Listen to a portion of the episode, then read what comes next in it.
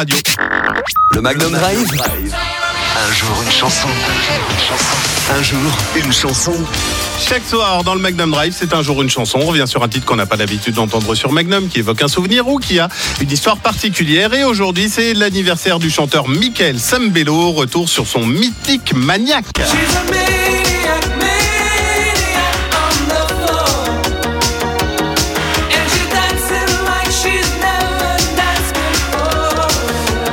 Michael Sambello, essentiellement connu du grand public pour avoir écrit et interprété ce titre, Maniac en 1983, un des titres phares de la bande originale du film Flashdance. Alors Michael Sambello, lui, il a commencé sa carrière comme guitariste de Stevie Wonder, mais il a par la suite collaboré avec de nombreux artistes de renommée internationale, dont les Jackson 5, Michael Jackson en solo, Diana Ross, Barbara Streisand, Art Garfunkel ou encore Nick Kamen.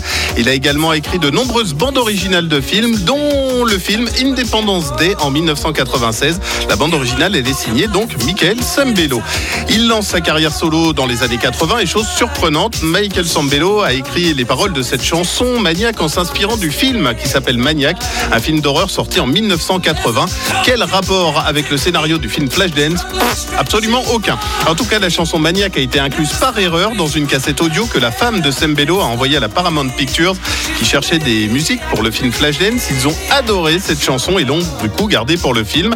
Chanson qui a été nommée pour l'Oscar de la meilleure chanson originale en 1984, mais c'est un autre titre de la bande originale du film Flashdance, What a Feeling d'Irene Cara, qui a remporté l'Oscar.